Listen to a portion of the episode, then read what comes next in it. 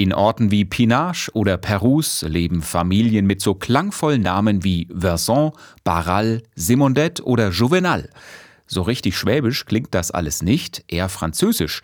Und das hat auch eine Geschichte, die übrigens auch erklärt, wie die Kartoffel einst nach Baden-Württemberg gekommen ist.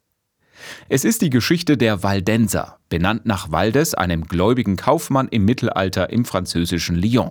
Seine Anhängerschaft wird immer größer, wird aber von der damaligen katholischen Kirche verfolgt. Weil sie natürlich auch ein Stück weit was anderes gepredigt haben, wie das, was bis dahin die Kirche gepredigt hat. Zum Beispiel, dass es eben kein Fegefeuer gibt oder dass man keinen Ablass zahlen muss oder keine Heiligenverehrungen. Das steht alles nicht in der Bibel. Doro Verson ist erste Vorsitzende der deutschen Waldenser und sagt nicht ohne Stolz, die Waldenser Waldenser ist die Mutter des Protestantismus. Lange vor Martin Luther wird hier evangelisch geglaubt.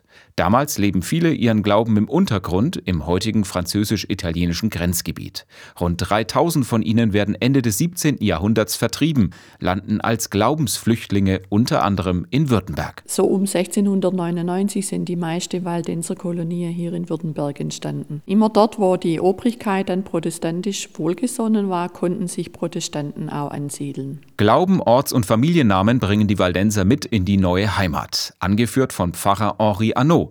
Der bringt auch noch was anderes in den Südwesten, die Kartoffel, erzählt Doro Verson. Er hat die ersten Knollen in den Boden gesteckt und hat dann in seinem Garten Kartoffeln angepflanzt.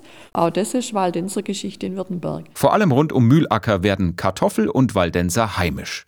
Das Licht leuchtet in der Finsternis. Dieser biblische Wahlspruch begleitet die Waldenser durch die Jahrhunderte bis heute. Das Licht ist es, das uns durch alle Dunkelheit gebracht hat. Dass wir existieren, haben wir nur Gott, haben wir nur Jesus zu verdanken. 2015 hat übrigens Papst Franziskus die Waldenserkirche um Vergebung gebeten für die Verfolgung im Mittelalter. Mehr Waldenser Geschichte gibt's zum Beispiel im Waldenser Museum in Ötisheim-Schönenberg im Enzkreis oder auch auf dem spirituellen Waldenser Weg in Neuhengstedt im Kreis Kalf.